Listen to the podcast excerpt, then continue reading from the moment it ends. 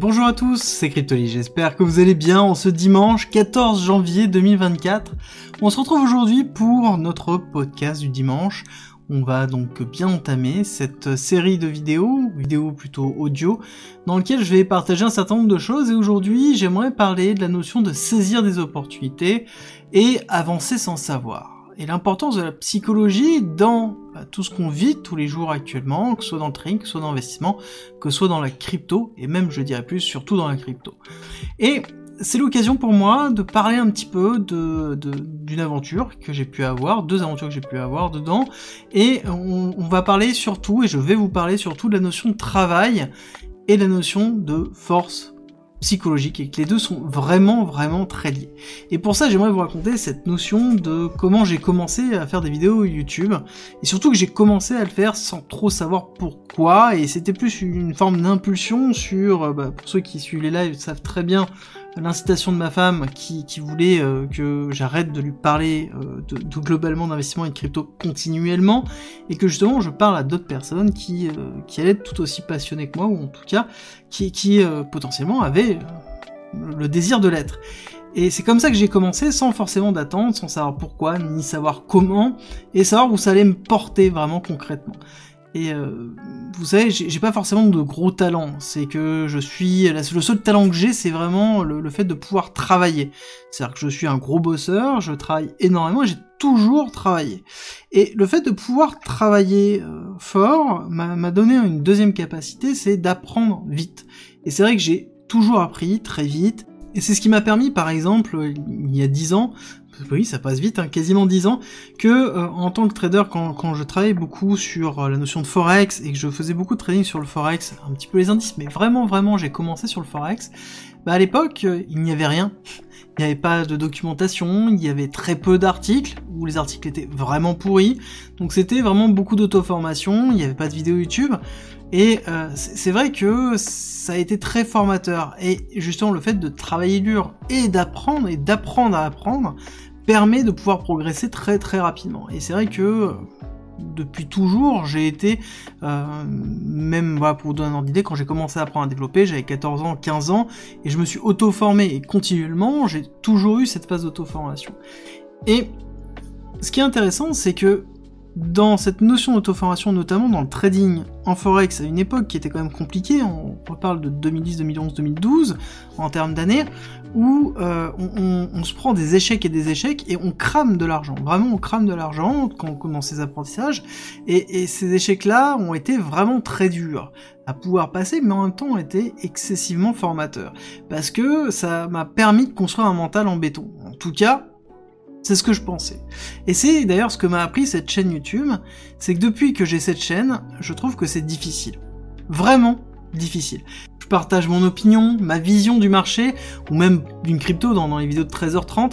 Et donc c'est quelque chose qui est vraiment subjectif et c'est quelque chose qui m'est propre. Et c'est pas quelque chose qui à la base euh, je, partageais parce que c'est quelque chose que je faisais moi de mon côté. J'avais mes années, j'avais mon rythme, j'avais euh, mes habitudes et euh, forcément on a nos biais et en même temps nos contre-biais. C'est-à-dire qu'on sait qu'on a nos biais et on fait en sorte d'aller chercher des éléments pour outrepasser ces biais et aller encore plus loin. Et, c'est vrai que c'est quelque chose que euh, je faisais, moi de mon côté, et la chaîne YouTube, est totalement différent parce qu'on se confronte à tout le monde. Et depuis que j'ai cette chaîne, c'est je rentre euh, dans le vif du sujet, je vous dévoile en fait toutes ces parties-là, et surtout j'expose ma vision, et donc ça veut dire que je me confronte en fait à vos avis, à vos jugements et à vos commentaires. Et étant donné que j'ai tendance à toujours tout lire et essayer de répondre à tous les commentaires, c'est intéressant. Et c'est là où je me suis rendu compte que en fait, vous aviez un impact sur moi, sur les idées que j'avais, sur la conception du marché que j'ai, qui soit dans la tendance ou à contre-tendance, parce que ça m'arrive souvent d'être à contre-tendance, ou en tout cas, euh, j'ai un mental qui fait que je ne FOMO quasiment jamais, et donc forcément, euh, quand, on a une vague de FOMO, on est toujours euh, la, cible euh, de quand on est à contre-tendance de ce FOMO, on est toujours la cible de ceux qui sont en plein dans ce FOMO et qui, vivent en fait cette émotion, alors que nous on essaie de prendre justement du recul et de transmettre cette prise de recul derrière, et qui est pas forcément simple. Et donc là-dessus, ça a été vraiment une confrontation pour moi sur ma vision de mon mental et la façon dans laquelle je gérais cette partie-là. Et ça a été une remise en question constante et moi qui suis toujours dans un processus d'auto-amélioration, euh, et que je considère pas avoir la science infuse, que je veux continuellement aller plus loin, c'est un exercice qui est compliqué de se confronter aux autres, déjà de base, mais à autant de monde, c'est vraiment très compliqué, et surtout au ressenti des gens. Et là-dessus, je me suis rendu compte vraiment que mon mental n'était pas si fort et que euh, il fallait que je le travaille. Et c'est quelque chose que j'ai fait dès le début où la chaîne est arrivée. Je m'en suis rendu compte tout de suite. C'est pas nouveau. Euh, et quand je regarde en fait les différentes années, euh, donc les deux dernières années que j'ai passées avec vous, en, vous donnant en fait mes analyses, ce que, je pense et comment je vois les choses, je, je me dis qu'en fait je me suis vraiment renforcé, je me suis vraiment restructuré. Et cette remise en cause, bah, je vous la dois en fait. Donc tout simplement, merci. Et tout ça pour arriver à quelque chose qui est que on est en constante évolution et que dans cette constante évolution, le mental est important et il est pour moi tout autant important que la rigueur. On pourrait même dire que les deux en fait ensemble sont essentiels. Et il faut comprendre que euh, ça vous assure de la constance. Que vous ayez le mental et donc la motivation et à côté la rigueur sont complémentaires. La rigueur vient en complément quand vous avez une baisse de mental ou quand vous avez une baisse de motivation, c'est la rigueur qui vous pousse à aller plus loin. Ça vous donne la possibilité de pouvoir saisir toutes les opportunités, peu importe ce qui se passe, peu importe l'état de motivation que vous avez, parce que vous ne devez pas avoir besoin de motivation pour travailler, pour évoluer, pour avancer. Et ça, c'est vraiment important, c'est pour ça que le mental doit être travaillé. C'est pour ça que la partie psychologique a un rôle vraiment important d'investissement dans le trading, et c'est pour ça que la rigueur a aussi un rôle. Et les deux vont de pair, encore une fois, parce que la rigueur renforce le mental, le mental renforce la rigueur. Et je vous donner un exemple, une anecdote euh, qui s'est passée, donc pas plus tard que euh, il y a euh, quasiment trois semaines, quand j'étais dans ma belle famille en mode dégradé, justement les, vidéos un petit peu particulières sur au niveau de Noël dans cette période-là. J'étais dans ma belle famille et notamment j'ai discuté avec ma nièce, donc qui est la, la fille de la sœur de ma femme, euh, qui va avoir 18 ans, qui va avoir 18 ans euh, dans quelques jours d'ailleurs, euh, et qui à cette occasion ne sait absolument pas ce qu'elle veut faire. C'est quelqu'un qui travaille, il n'y a pas de souci, elle travaille au McDo pour avoir de l'argent de poche, mais en même temps, c'est quelqu'un qui a une vision du travail comme étant une source de douleur, et par contre, elle ne sait pas ce qu'elle veut faire. Elle ne sait pas ce qu'elle veut faire comme étude, elle ne sait pas ce qu'elle veut faire comme travail, elle ne sait pas ce qu'elle aime.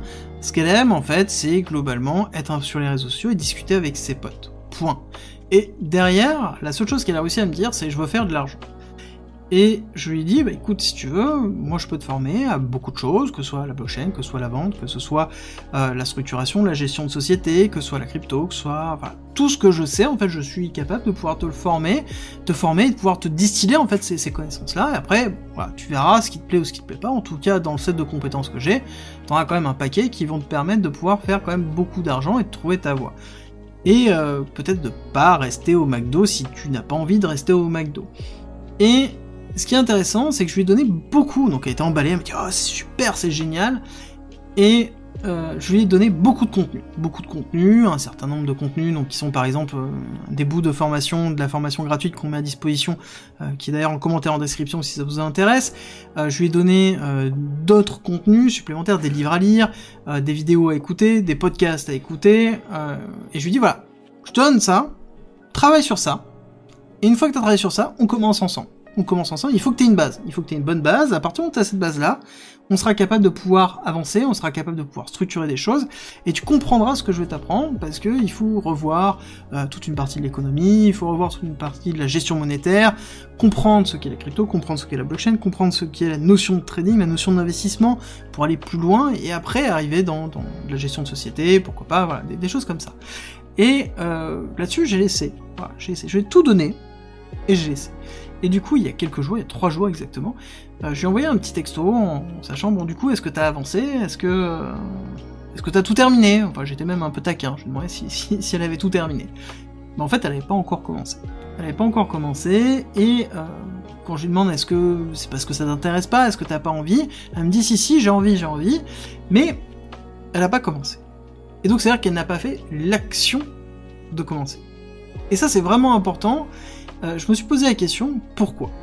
Pour moi, il y a plusieurs choses. Il y a un, peut-être la peur de rater, la peur de ne pas être à la hauteur, de se dire que euh, c'est quelque chose qui est une opportunité, mais est-ce que je vais pas décevoir la personne? Est-ce que je vais être capable de pouvoir faire ces choses-là? Est-ce que je vais euh, vraiment être capable de me donner la force d'aller travailler et ça c'est important parce que c'est une problématique que je retrouve beaucoup, euh, que ce soit dans les différents recrutements que j'ai, que ce soit dans les différents alternants que j'ai, que ce soit dans, des proches comme ça, on a cette démarche où euh, les, personnes sont perdues, mais en même temps ne font rien en fait pour changer ça.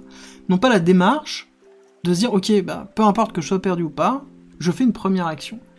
Et ça vient aussi, je pense, de quelque chose qu'on nous montre assez régulièrement, que tout est facile.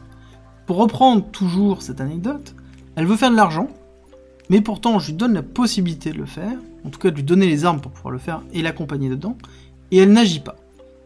Et c'est parce que justement, elle a cette représentation, je pense, que tout est facile, et qu'à un moment donné, tout se fait tout seul. Et qu'il faut pas se démener, il y a cette notion de peur du travail, peut-être même considérer que le travail doit être douloureux. Considérer que le travail euh, doit être négatif.